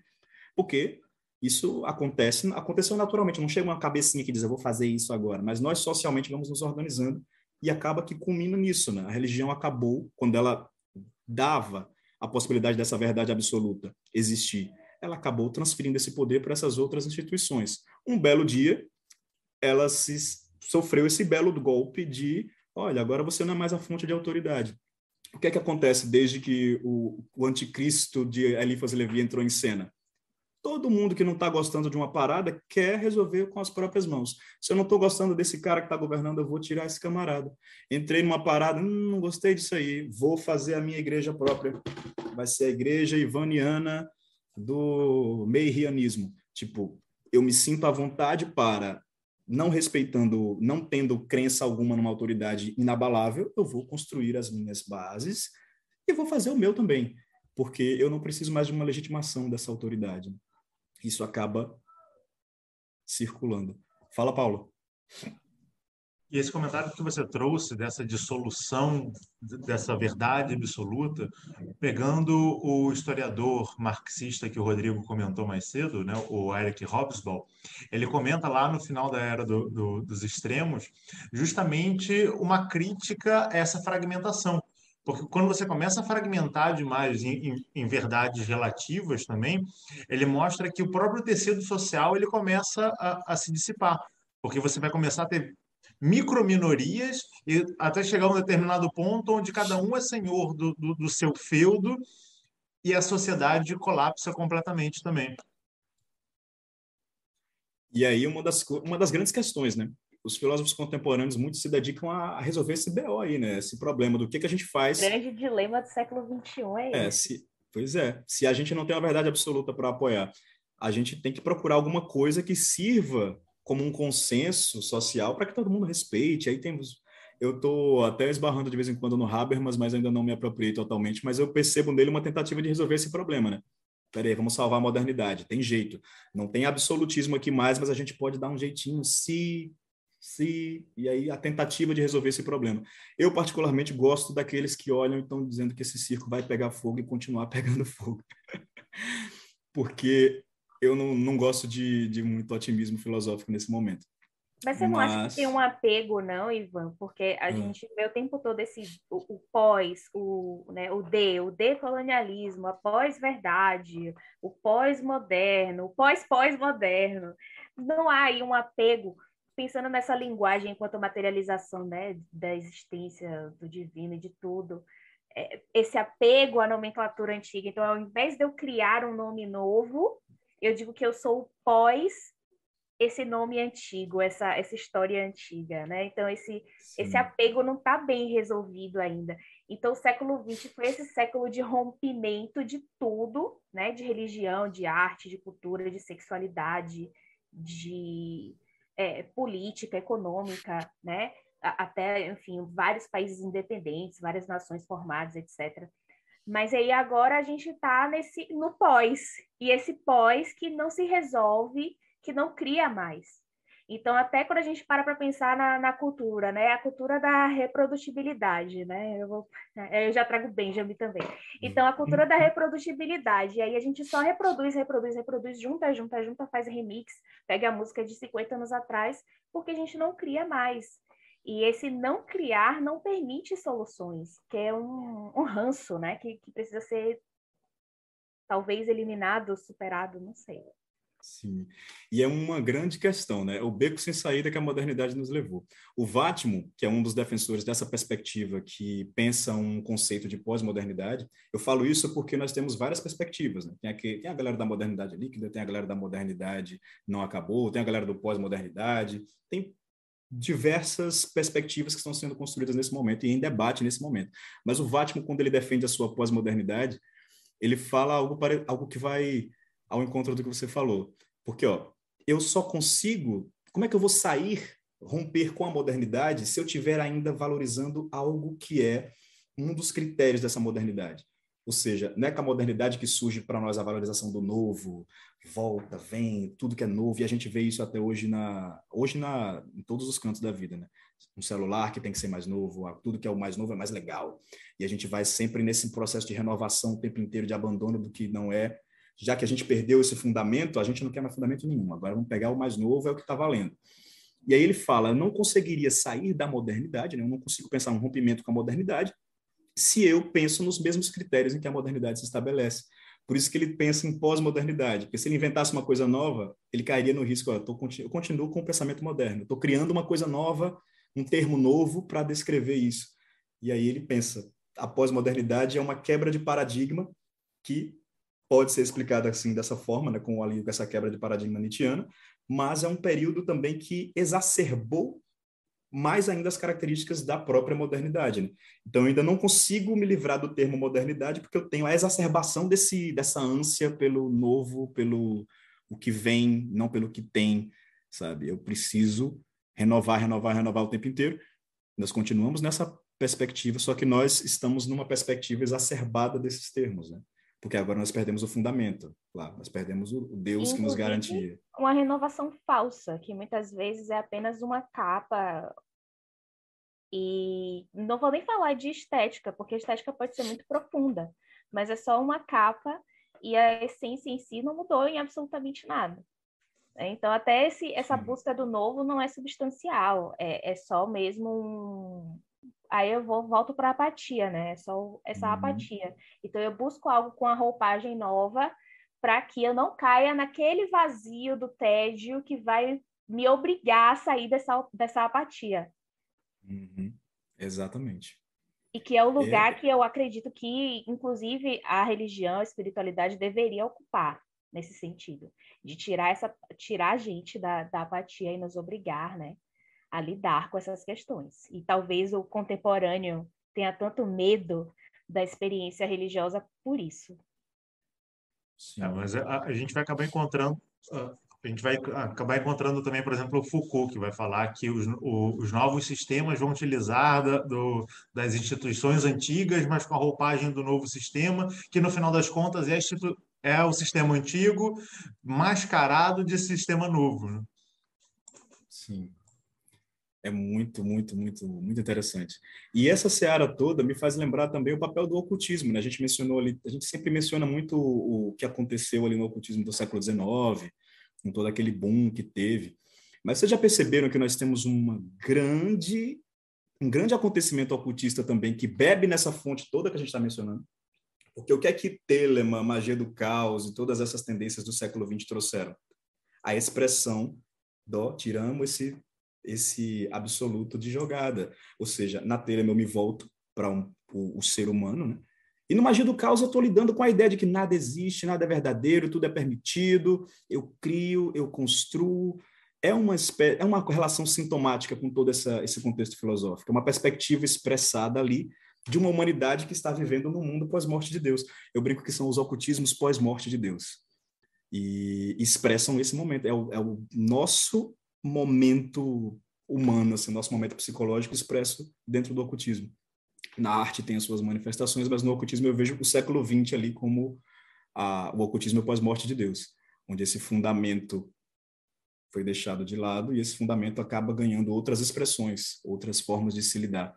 E o, um dos principais fatores, as principais características é a ausência de um dogmatismo mais forte, né? Não existe um dogmatismo tão forte como aquelas tendências ocultistas mais tradicionais e tudo mais. Eu sabia que vocês iam curtir. Fala, Tiago. É, só quero fazer um comentário, né? Nem a sua pergunta. Mas é, é, o seguinte, é que nem, que nem falam que, não sei se foi o Nietzsche que falou que o, o último cristão morreu na cruz. De uma forma parecida, a gente pode falar que, que, a, que a magia do caos, se você for pegar a biografia, o trabalho do Austin Spare, dá para perceber que ele sente tudo isso que você está falando, dessa angústia, e traduz no sistema dele. Mas eu observo que, da, conforme a magia do caos foi evoluindo, ela foi criando um sistema próprio, uma estruturação, um sentido próprio, como um refúgio dessa angústia. É diferente a magia do caos do Austin Spare da magia do caos de um caoísta que está entrando agora, porque já tem uma certa tradiçãozinha. Sim. Então, agora, se agora se a pessoa for lidar com, a, com essa angústia existencial no, no meio do ocultismo, ela não vai ter rótulo nenhum, nem mesmo de magia do caos. Então, esse comentário Verdade. que eu queria colocar. Sim. Fala, Bárbara. Não, e eu, o, o próprio Crowley, ele não tinha uma, ele não teve uma linearidade nesse sentido, né? Quando a gente pega o Crowley jovem, nascimento de Telemann, ele tinha essa pegada cientificista, né? O, o lema da Sargento, né? Objeto da ciência, objetivo da religião, sei lá. Esqueci. Eu, não, eu nunca lembro como é a frase certinha. É... Ele tinha essa pegada cientificista, ele tinha essa pegada de tipo, tá tudo na nossa cabeça, né? Os daimons, os anjos, os deuses, eles não existem. Não dá para ler, lê aí, Thiago. O método da ciência, uhum. a meta da religião. Isso aí. É, só que depois, no fim da vida, ele muda completamente de ideia. Então, tipo, pós Primeira Guerra, pós Segunda Guerra, pós Guerra Mágica, porque a gente tem que lembrar que ele, uhum. John Fortune e outros fizeram sim uma guerra mágica na Segunda Guerra Mundial. Então, após todas essas experiências, ele já vai dizer que não, que na verdade os daimons, anjos, deuses, etc., não estão só na nossa cabeça. E que, né? Então, tipo assim, ele, ele rompe com o próprio pensamento dele. Né? Então, quando as pessoas falam, ah, ah, o pensamento do Crowley, eu dizer, tá, mas que Crowley? Crowley Golden Dawn, Crowley Nascimento de Telemann, Crowley Fim da Vida, de qual deles você está falando? Então, sim. mesmo o sujeito que estava ali mergulhado naquela época, se ele viveu bastante, né, o suficiente, ele foi ao longo do tempo vivendo diferentes angústias. Então, chegou num determinado momento que não se sustenta essa coisa do cientificismo dentro da religião, da espiritualidade, do ocultismo. E aí as pessoas que implementam isso voltam atrás e dizem, olha, não é bem assim, né? Uhum. E aí a gente volta a esse limbo. Sim. E é o, o Crowley saindo do século XIX entrando no século XX, né? Esse sentir, essa coisa da ciência ali ainda é bem ranço do século XIX, em que se você não disser que tem ciência no meio, não tem valor, né? É uma coisa que é que nem o, o, quântico hoje na internet, né? Se você não estiver vendendo um curso quântico, se não for quântico, não tem valor. se não for científico no século XIX, não, ah, não tem ciência, não vale a pena. E a religião, às vezes, caía nessa emboscada, né? De tentar se pautar pelos valores da ciência. Nunca vai dar certo, nunca vai dar certo, porque não, não tem. Não vai caber no mesmo, no mesmo quarto, Graças não vai caber na mesma coisa. E é justamente, e o bom é isso, é que ela não caiba, porque estamos falando de dimensões diferentes, de realidade, de interesse, enfim. Então, que a religião nunca seja comprimida dentro de uma racionalidade. Quando isso acontece, estragam a religião quando fazem. A instituição religiosa sempre é estragada quando isso acontece. Enoquiano quântico. pois é, o enoquiano quântico, pô, é o que todo mundo procura, né?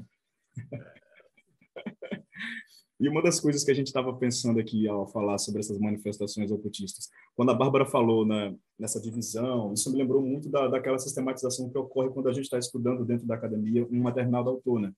Porque se cria essa tradição de juntar esse monte de gente que estuda um cara e aí a gente vai trocando ideia e vai construindo ali as pecinhas e tentando fazer um panorama de como aquele cara é entendido. Ó, no momento é assim que a gente vê esse cara. Eu acho muito legal a ideia de fazer isso no ocultismo também, de que a galera, de que a gente se organizasse nessa forma, de do tipo trocar ideia, construir, sabe, essas teorias e organizar as coisas para nós mesmos, para organizar a coisa, até melhor para estudar, né? Uma das coisas que eu acho massa na academia é isso. Você quer estudar alguém, você procura estudar o total, você vai lá, mete no Google acadêmico, se joga, procura leitores quem escreveu sobre o cara, você vê as perspectivas, você vê o que o cara diz, vê o que foi dito dele, e você tem uma noção ali até alguém para dialogar, para discutir, para questionar e vai construindo a coisa. E a gente às vezes não tem uma coisa assim tão focada nos caras, nos grandes nomes do ocultismo, como Eliphas Levi da vida. O Crowley até tem muita gente escrevendo sobre, né? Mas, como você falou, ainda tem essas lacunas a serem ocupadas. Né?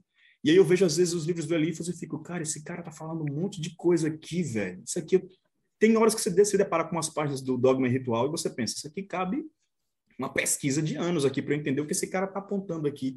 E a gente fica nesse nesse vazio, né? A gente pega às vezes só as coisas superficiais, né? Às vezes tem gente que diz: "Ah, eu li ali, não achei nada de interessante". Eu fico, pô, leu errado, velho. Vamos, vamos ler de novo o negócio ali.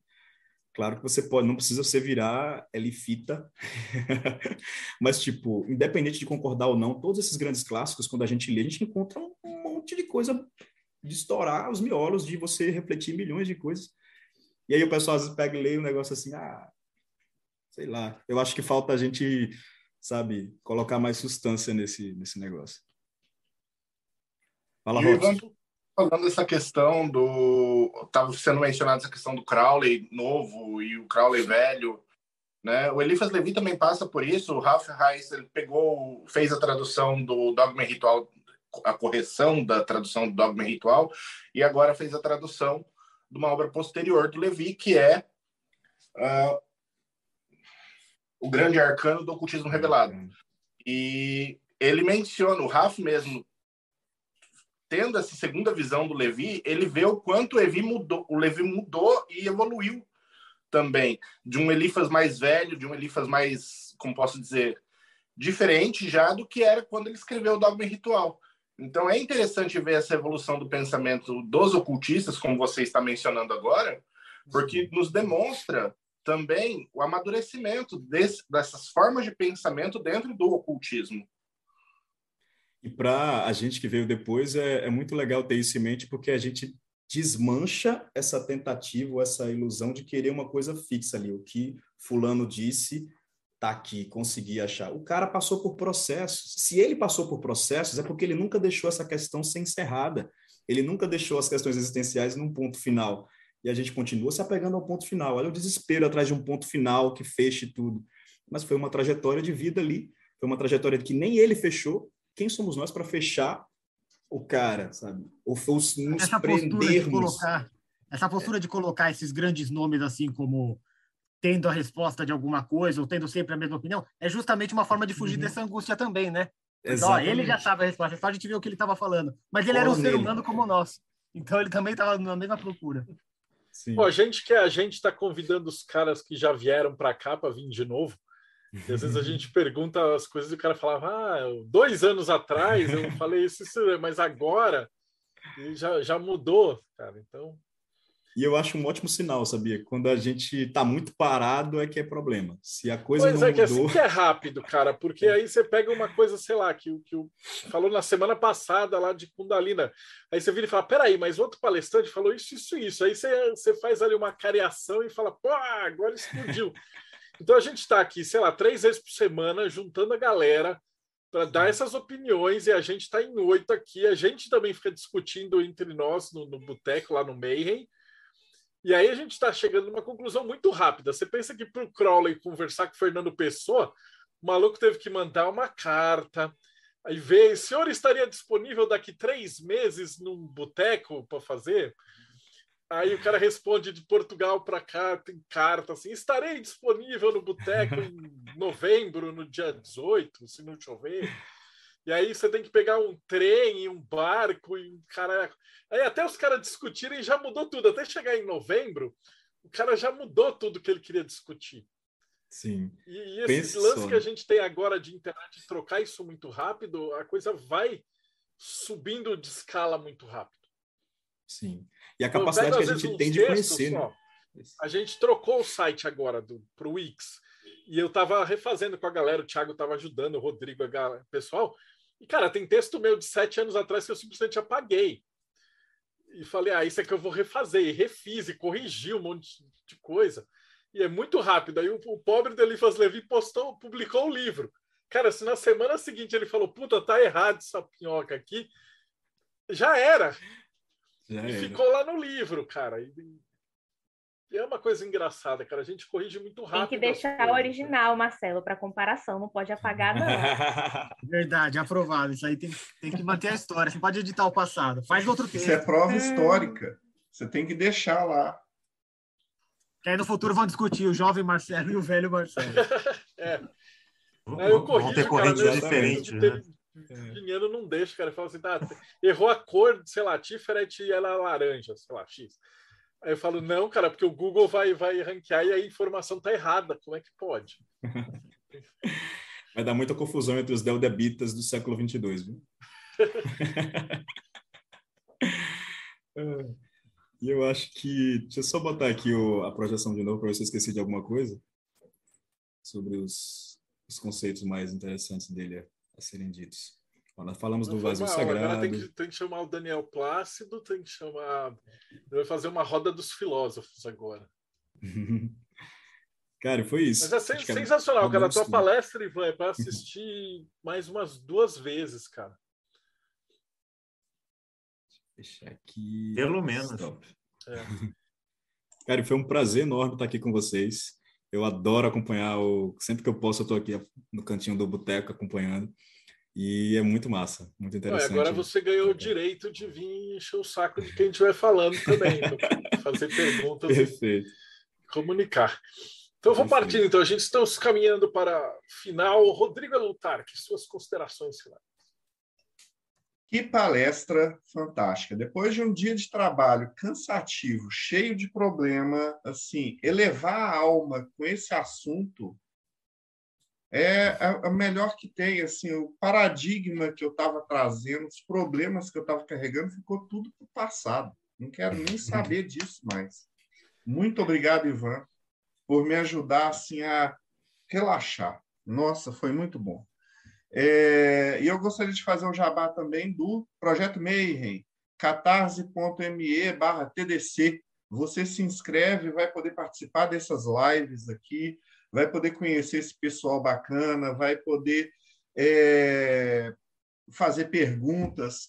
Você também vai receber, vamos ver qual que eu vou pegar aqui, a revista Hermetismo, aonde você vai encontrar diversos assuntos aqui falando sobre diversos é, temas aonde você pode encontrar tudo isso aqui online, mas com a revista Hermetismo você vai encontrar ele físico para você sentar numa tarde aí, beber um vinho, comer um queijo e ler uma filosofia oculta por aí.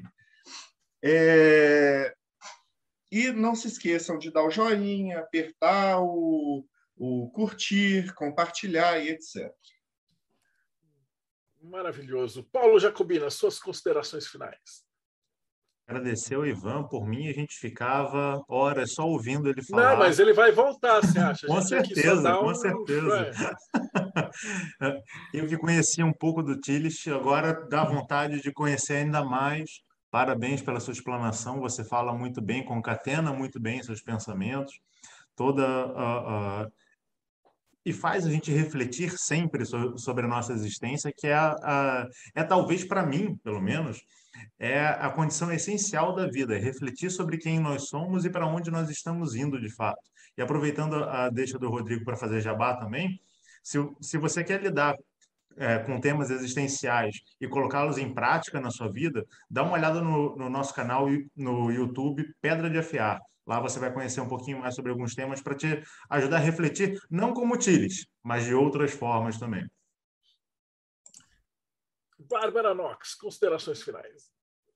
Ah, eu também amei. Concordo com tudo que foi dito. Você sabe se explicar muito bem, se colocar muito bem, se comunicar muito bem. Foi super agradável. Eu amo filosofia, gente. Não sou filósofa, não sou exatamente uma grande estudiosa de filosofia, mas amo eu acho que é essa coisa natural, como a gente estava comentando, de todo mundo que faz letras, né? Tem um pezinho lá. Uhum. E então sempre são episódios muito incríveis para mim. E o seu em particular trouxe muita coisa para pensar e para todo telemita aí que souber assistir esse, essa sua apresentação, vai tirar muita coisa, tem muita reflexão aí para a gente fazer a partir de Telemann a partir de uma ideia de novo é um adaptando com esses conceitos que você trouxe. Então, muito obrigada. E eu falar um pouquinho também da Eclésia. Eclésia Bábalo é uma instituição religiosa, não temos vergonha de falar, gnóstica e telêmica, é, cuja figura de culto central é Bábalo. Então, se vocês têm interesse de ter uma vivência espiritual, religiosa, assistir um rito, participar de uma missa gnóstica telêmica, entre em contato com a gente. Todas as informações estão no site 4gsanctuary.com ou podem falar direto comigo também no Instagram, vesta.nox, que eu adoro conversar com vocês. Robson Belli, suas considerações finais. Palestra sensacional, dá muitos muito o que pensar, né, sobre tudo que foi dito aqui muito interessante para quem é ocultista poder analisar a evolução dos seus autores favoritos também. Façam isso, por favor. Parem de buscar uma resposta absoluta, porque eles também foram seres humanos. E para quem quiser conhecer um pouquinho mais da magia enoquiana, que não é quântica, pelo amor de Deus, é enoquiano.com.br, vocês vão ter lá um, na aba contato, um link para o nosso grupo de discussão, é gratuito, pode entrar lá, vocês vão conhecer um pouquinho mais do que é o nosso trabalho com magia noquiana. E por último, mas não menos importante, Tiago Tomosauskas, no Morte Súbita tem Tilit? Olha, exatamente do Tilit não, mas com certeza é um resultado de um pouco da filosofia dele, principalmente na, na sessão Jesus Freak, então, a é. dica que eu dou hoje para a galera é entrar no mortesubita.net e procurar Manifesto Jesus Freak. Eu falo isso porque, quando eu trabalhei na, na Universidade Metodista um tempo atrás, conversava demais com o pessoal de ciências da religião, então eu tinha, tive, um, tive um, uma influência muito grande na minha religiosidade deles, que tiveram uma influência muito grande do Paul Tillich. Então, agora que ele está falando, eu estou percebendo que muitas coisas que eles me falavam no, num café entre outro, vinha de, um, de um trabalho bem mais embasado. Aí eu lembrei de uma historinha que eu quero contar para vocês que tem a ver com essa questão de verdade universal, de você ter a resposta para tudo. É assim, é, um judeu, um muçulmano e um cristão estavam num avião, né? O avião caiu, pá, morreram os três, foram lá na, na porta do céu. Aí eles estavam entrando, aí o anjo falou assim, calma, calma, calma, calma, não é, não é assim, vai entrando. Tem que responder a pergunta certa. Só vai entrar aqui no céu quem responder corretamente a pergunta que eu fizer. Tá bom, então quem vai primeiro? Ah, vai o judeu porque a religião dele é mais antiga. Tá bom. Aí o judeu chegou lá e, falou, e perguntaram assim para ele. A pergunta é: qual é, quem é que trouxe a religião verdadeira? Aí o judeu falou assim: ah, foi Moisés. Moisés trouxe a religião, né, que para o povo de Israel, com as leis. Aí o anjo, não, tá errado. Apertou o botão, abriu a alavanca, o alçapão, o cara caiu lá pro inferno. Ah, morreu. Foi lá, tá lá no, no Vale dos Mortos. Aí o, o, o, o muçulmano já ficou meio assim, né? Mas ele foi chamado para falar. Aí o, o, anjo de novo. Agora você. qual é a religião verdadeira? Aí o muçulmano, ah, é o, que, é o islamismo. Foi Moisés, foi Maomé que trouxe, e tá no Alcorão, não tá errado. Apertou o botão, abriu o alçapão, ah, caiu, foi lá pro inferno. Aí chegou a vez do cristão. Qual é? Aí ele viu que ele estava com uma cruz, olhou para trás, estava Maria lá olhando, e o anjo perguntou: Qual é? Não. Aí o anjo perguntou: Como soletra Kierkegaard? Aí o cara não sabia responder. Ah, foi pro inferno também. Então ficou todo mundo angustiado porque ninguém tinha resposta e ficou todo mundo junto no inferno. Então agradecer o Ivan aqui pela essa por ter me deixado mais angustiado e mais desesperado também, Ivan. É, genial, genial. É sempre bom, né? Eu comecei a ver o desespero com bons olhos. É bom um pouquinho de desespero. A gente sempre faz coisas interessantes, desesperado. Sim, sim. Eu gosto do conceito de imensidão, sabe? Você, você tem aquela. Você se sente confortável no vazio. Eu acho que isso é importante. Ah, eu gosto do conceito de imensidão, do tipo, cada semana a gente olha e fala, tá vontade de largar tudo e abraçar essa religião, assim. Né? no Mayhem, como o Rodrigo falou, aqui não tem resposta para nada, né? Se o cara tá entrando no Mayhem, que é, que é tipo, querendo um guru para guiar o ocultismo e os estudos de ocultismo, o cara tá muito fodido, porque só aqui no, no, nesse programa você já tem oito, nove pessoas com caminhos completamente diferentes. Então, já bagunça a vida da, da, da galera. Pô, eu vou te agradecer de coração, cara, foi muito, muito legal. E como é. é faltou aquela grande dúvida, né? Que é a pergunta mais importante: como é que a gente te acha? Ou se você quer ser achado. Bom, eu tenho um Instagram, né? Que até porque eu tenho meu movimento com música também, né? Tem a filosofia, a universidade de um lado, mas a minha válvula de escape é a música, né? Quem quiser me seguir no Instagram, arroba Ivan de Aragão, tudo junto. E aí lá eu posto as coisas que eu faço relativas a música, os shows, agenda, essas coisas. Besteiras também. Lá a gente se bate, se, se fala também. Maravilhoso, cara. É só agradecer a todo mundo e você que acompanhou a gente até agora também não esquece, dá like, segue o canal, aperta o sininho. Uh, os links de toda a galera aqui a gente está colocando aqui embaixo na, na descrição do vídeo. E a gente se vê aí no próximo Boteco dos Illuminati.